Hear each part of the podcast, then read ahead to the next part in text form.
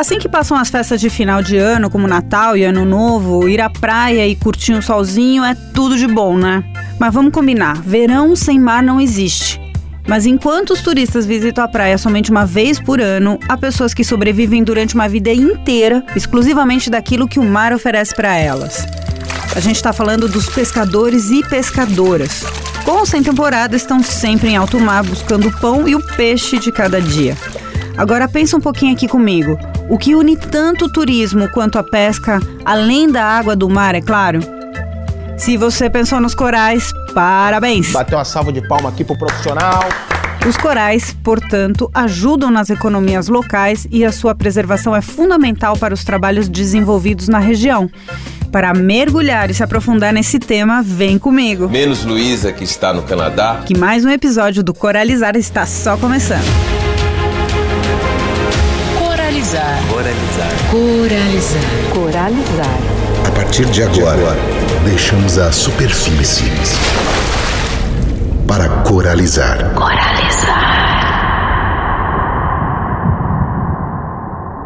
Tem vários estudos que estão sendo desenvolvidos e lançados até pelo próprio Fórum Econômico Mundial que mostram que a contribuição dos corais para as economias globais por ano é de 30 bilhões de dólares em bens e serviços, que seria turismo, pesca e proteção da costa, principalmente. Então, a gente sabe que os corais eles sustentam de 25 a 40% de toda a vida marinha da Terra, né? E eles ocupam uma área muito pequena, né? Tem alguns estudos que mostram que se fosse comparar com uma floresta tropical, assim, terrestre, a quantidade de corais disponível no mundo e saudáveis, né? Eles acabam apoiando muito mais o sustento da vida marinha do que comparado com ambientes terrestres. Infelizmente, né, a gente está vendo que eles estão, grande maioria dos corais estão absolutamente comprometidos, né? 50% uhum. dos corais eles já é, branquearam, tem a expectativa de até 2030 a gente perder 90% dos corais, isso é muito, né? Voltando ainda para a contribuição dos corais para as economias, a gente sabe também que só para o setor de turismo a contribuição dos corais é de 36 bilhões de dólares para o setor de turismo. E para a pesca, né, é, por conta dessa questão deles serem verdadeiros berçários da vida marinha, eles é, sustentam a vida de 30 milhões de pescadores de pequena escala globalmente. Quem explicou sobre a importância dos corais para os pescadores é a Carol Lobo, gerente de conservação do WWF Brasil e membro do time de inovação do WWF Global. Ela também afirma que os corais sustentam de 25 a 40% de toda a vida marinha da Terra e ocupam uma área muito pequena. Por outro lado, a vida dos corais está severamente comprometida. Quem vai nos contar sobre a interação entre os recifes de corais com os peixes é o engenheiro de pesca Rudan Fernandes. A relação entre os recifes de corais e a pesca é que os recifes de corais eles abrigam muitas espécies de peixe e a forma juvenil de muitas espécies de peixe também estão associada a ele. Então, é como se o Recife de Corais fosse uma espécie de berçário, como os mangues também são, em que os animais vão passar parte da sua vida ali e depois eles vão compor os estoques pesqueiros, onde a economia de alguns países, ou pelo menos de algumas cidades, vão estar bastante atreladas. O Rudan também vai explicar da importância da aliança entre turismo e conservação para os recifes de corais no Brasil. É, eu acho que o turismo no Brasil, quando ele se aliar à conservação, ele vai ganhar muito. Eu sei que tem uma virada de chave, que não necessariamente todo turista está preocupado com a conservação, mas eu acho que a gente já tem elementos para fazer a conservação ser algo chique, pode-se dizer assim, né? Então, se a gente trabalhar, não só o pesquisador, mas o pesquisador trabalhar com comunicadores, com profissionais de turismo, é possível a gente estar tá integrando bem essas duas cadeias aí, esses dois grupos de atividade, e eu acho até que a conservação pode ser uma ferramenta do turismo em uma dada região não ficar sem graça, né? Às vezes você vai em um lugar, você faz a mesma coisa sempre ali, você vai duas, três vezes e não tem mais o que fazer. Quando você pensa na conservação, não vai ter, eh, por exemplo, o que eu vejo com os corais, não tem como a gente ficar usando a mesma tecnologia para todos os problemas que a gente vê.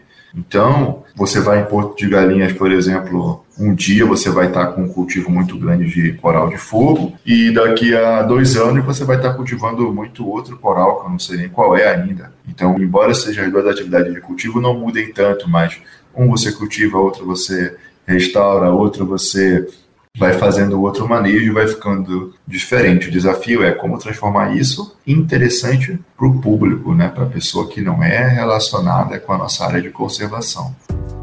Os recifes de corais são ambientes lindos e também conhecidos pela enorme diversidade de espécies. Quem está dizendo não sou só eu, não, que eu vi só um pouquinho, mas um cara que viu muito recife de coral, muitas corais aí pelo mundo, que é o fotógrafo e documentarista Luciano Candizani. Ele conta que nenhum outro ambiente da Terra abriga uma variedade de espécies tão grande quanto os recifes de corais.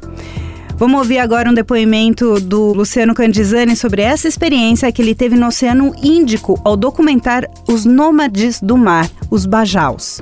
Os recifes de coral são uh, ambientes conhecidos pela enorme diversidade de espécies que abrigam. Nenhum outro ambiente da Terra abriga uma variedade de espécies tão grande quanto os recifes de coral. Agora, assim como todos os outros ecossistemas e ambientes, os recifes de coral desempenham papéis que são fundamentais para o bom funcionamento da natureza em geral. E isso inclui a nossa própria sobrevivência, a sobrevivência do ser humano. A sobrevivência direta de quem está lá no mar, explorando recursos para a sobrevivência, e dos seres humanos em geral. Eu posso te falar da minha experiência muito marcante no Oceano Índico, é, na Indonésia, em Sulawesi, onde eu estive para documentar a vida dos nômades do mar, os Bajau, que são conhecidos pela capacidade de mergulho incomparável, ficam cinco minutos embaixo d'água em busca de, de peixes recifais, quer dizer, peixes que vivem ali em torno dos riquíssimos recifes de coral dessa região. Os Bajau são nômades, como eu falei, eles não, na origem, não tinham uma, uma moradia fixa e se deslocavam entre os recifes de acordo com a disponibilidade dos recursos. Por que, que eu estou citando né, esse, é, os bajaus? É, eles representam, na verdade, uma grande parcela da humanidade, são mais de 3 bilhões de pessoas que dependem diretamente das proteínas marinhas para sobrevivência. E no caso dos bajaus é muito interessante notar que, assim como muitas outras populações tradicionais ligadas né, ao extrativismo marinho e ligadas ao extrativismo nos recifes de, de coral, que são muitas as comunidades costeiras ligadas ao extrativismo nos recifes de coral, é, assim como muitas delas, os bajaus tiveram uma origem é, sustentável, quer dizer, faziam essa, esse extrativismo de uma maneira de forma a garantir a perpetuação dos recursos, o funcionamento do ambiente e as possibilidades das, das gerações é, seguintes seguirem o mesmo estilo de vida. E o que eu observei lá em Sulawesi é que os bajaus, apesar de ainda é, manterem vários traços da cultura original, eles já incorporaram na cultura conceitos que são próprios da cultura do consumismo. Né? Então, eles na origem coletavam esses peixes, né, caçavam esses peixes para manutenção das necessidades básicas é, da vida. E não existia nenhum tipo de prosperidade ligada a, ao consumo, o que não é verdade hoje. Então, hoje, apesar de manterem as, as, ainda, em muitos casos, as técnicas é, originais de pesca submarina, a verdade é que é, os bajaus e muitas outras populações extrativistas pegam muito mais do que é possível dentro dos limites do ambiente. Eu dei esse exemplo porque eu tenho dentro do meu trabalho essa linha temática das populações ligadas ao mar, ligadas ao extrativismo marinho, já há muito tempo. E eu pude visitar muitas populações assim em várias partes do mundo e isso que eu mencionei dessa mudança nos padrões de produção, de consumo, ou seja, na escala das coletas para responder a mudanças no estilo de vida, isso é algo recorrente. E por que eu estou dizendo isso? Porque isso está totalmente ligado à destruição local dos recifes de coral. Além dessa experiência que ele teve na Indonésia, o Luciano Candizani também vai nos contar o que presenciou no litoral das Filipinas envolvendo o branqueamento de corais e o impacto nas comunidades locais. Vou dar um outro exemplo. Eu estive nas Filipinas, na região costeira da ilha de Bohol, onde está localizada uma, uma formação recifal única no mundo, chamada de Danajon Banks. E nesse local, muitas pequenas ilhas abrigam populações tradicionais de pescadores, mergulhadores que sempre viveram do extrativismo marinho. Porém, agora, nesse momento, e foi por isso que eu estive lá documentando isso, com essa mudança na escala da coleta, mudança no, no estilo de vida, quando passaram a, a, consumir produtos que precisam de uma escala eh, financeira muito maior, passaram a usar técnicas de pesca com dinamite, pegando muito mais peixes do que o sistema pode repor, redes, enfim, uma série de técnicas impactantes e que tem na sua origem essa mudança realmente no estilo de vida. Agora, além dessas, desses efeitos locais, né, causados pelo extrativismo no, nos recifes de coral, nós temos essa grande ameaça que se soma a essa local, que é a ameaça global, a ameaça do aquecimento global, que, como a gente sabe, está levando ao branqueamento, à morte dos recifes de coral, grandes extensões de, de recifes de coral em várias partes do mundo. Eu já pude, infelizmente, constatar essa morte de corais aqui na costa brasileira, no Pacífico, no Índico, em vários locais. É um problema sério seríssimo e tem a ver com o aquecimento global. É, é uma resposta a essas mudanças globais que precisam ser atacadas com a maior urgência possível. Né? Bom, gente, infelizmente muitas pessoas ainda confundem corais com pedras ou plantas e acabam pisando nesses animais. A gente já aprendeu aqui no Coralizar que são animais, certo? Mas como é possível admirar a sua beleza sem destruir? Quem explica é a gerente de conservação do WWF Brasil, a Carol Lobo. Bom, no dia a dia, né, assim, olhando para especialmente o setor de turismo, né, tem essa observância das boas práticas, né, de quando visita os corais, de não colocar a mão, não encostar, cuidado ao bater a perna na, para nadar, é, não encostar a embarcação, não fundear. Então, tem uma série de boas práticas que precisam ser observadas para a visitação de corais.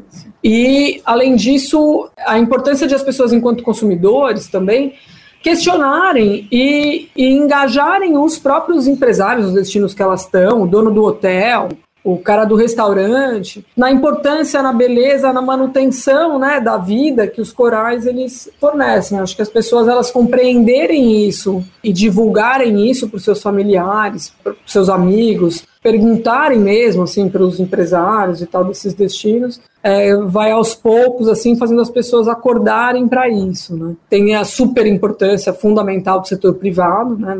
nessa situação, nessa questão, né, nesse ponto de que já que agora, né, a retomada econômica ela está ocorrendo por conta desse aumento do fluxo de visitantes, por que não aproveitar essa prosperidade para de fato investir em ações que retroalimentam a própria prosperidade né, de, no, no, longo prazo. Assim. E melhores políticas públicas também, né? Tem, uma, tem vários governos estaduais assim que estão começando a acordar um pouco para isso, é, erradicação de espécies exóticas, até frentes de restauração de corais. Assim, os governos eles podem muito fomentar essa agenda também.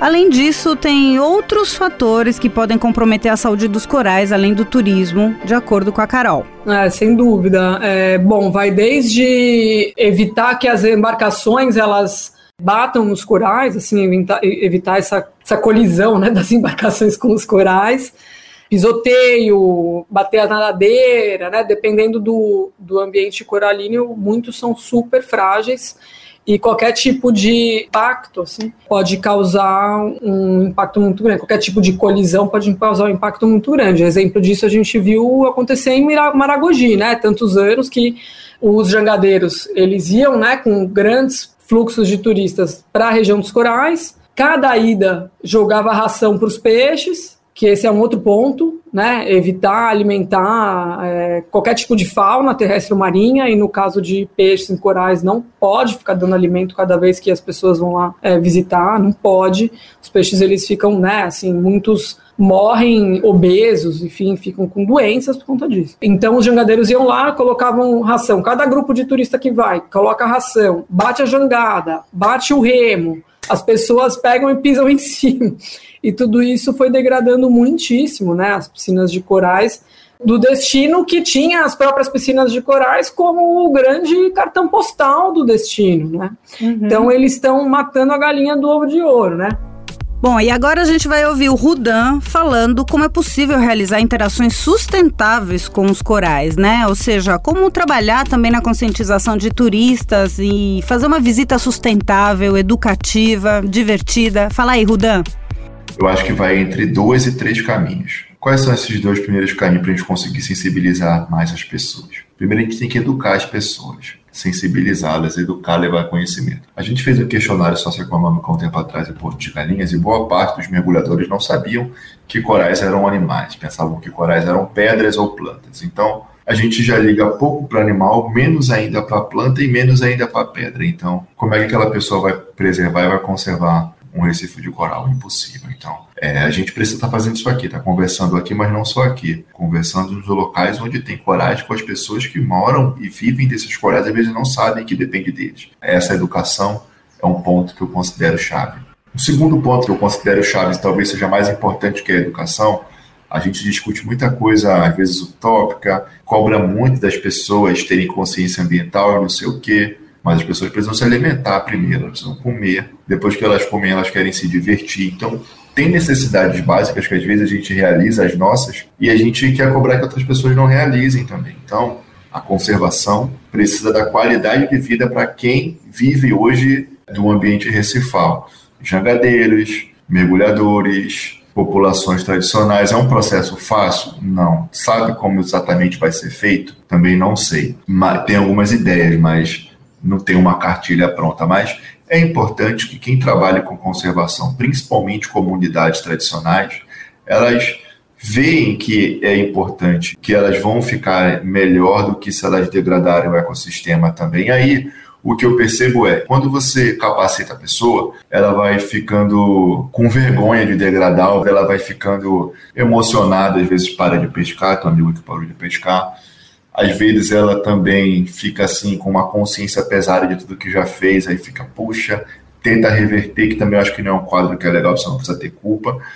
E ao mesmo tempo, a pessoa, mesmo que ela tenha um interesse estritamente financeiro, no caso às vezes de um mergulhador, quando ele vai fazer uma operação, por exemplo, com a gente de salvar coral, e ele entende que o coral é um animal vivo, isso também vai mudando a forma dele enxergar os recifes de corais. Então, eu acho que esses são dois caminhos que eu considero interessantes. Um terceiro caminho que eu acho que é interessante também, que está associado a esses dois caminhos, tem muito a ver com a linguagem. Quem trabalha com coral tem que ser mais acessível, tem que falar com as pessoas de igual para igual, tem que todo mundo tem espaço para falar, para falar suas experiências e para colaborar. Isso tem mudado muito, mas quando eu li os artigos no início que eu comecei a trabalhar com coral, sempre um foco em zona fechada, zona fechada, proibir o uso, não sei o quê. Eu não acho errado, mas às vezes a gente mora em Brasília ou mora em Nova York, mora em Bremen, na Alemanha, Aí você pega um avião, você uma vez por ano, você vai lá para a Ásia, vai para um lugar que tem muito coral. Aí você fala o que a pessoa tem que fazer e ela usa aquele coral há quatro, cinco gerações. Aí você pega, monta seu avião, você vai para sua casa de novo e você pode usar o recife de coral e a pessoa não pode usar. Ah, eu não estou usando o recife de coral, estou conservando, estou estudando. Sim, mas isso ficou claro para a pessoa que está lá que você proibiu de usar, de fazer uma coisa que ela faz a vida inteira dela. Então eu acho que a gente tem são três pontos importantes aí para a gente conseguir mais apoio para trabalhar com coragem, na minha avaliação, e eu posso estar equivocado. E a Carol Lobo vai voltar agora para falar de como seriam esses atores que apoiam a conservação de corais e como deixar viável essa prática. Agora a gente está na década da restauração, né? E aí, o, inclusive, o WWF Brasil, junto com muitas organizações, está discutindo isso, a criação de como que a gente consegue ter uma coalizão de atores que apoiam né, a conservação dos corais e o turismo, a pesca são os setores, o setor imobiliário, mas assim, especialmente esses são os que estão diretamente beneficiados o tempo todo pela existência de corais saudáveis na costa. Então, na verdade, é um tipo de investimento, né, cujo retorno ele seria de curto, médio e longo prazo, né, assim, que mantém essa prosperidade, inclusive econômica e financeira dos destinos. Então, é super importante que o setor privado compreenda isso, né, é, consiga olhar para quais são os principais ativos do seu negócio e do destino que ele está inserido e consiga apoiar de alguma forma, seja por meio de educação ambiental, de, de, sensibilização, de explicar a importância desses ambientes, ou até mesmo em ações mais concretas de restauração de corais, que isso também está aumentando aqui no Brasil e que precisa de apoio e que precisa de uma coalizão de organizações, setor público, privado, terceiro setor apoiando.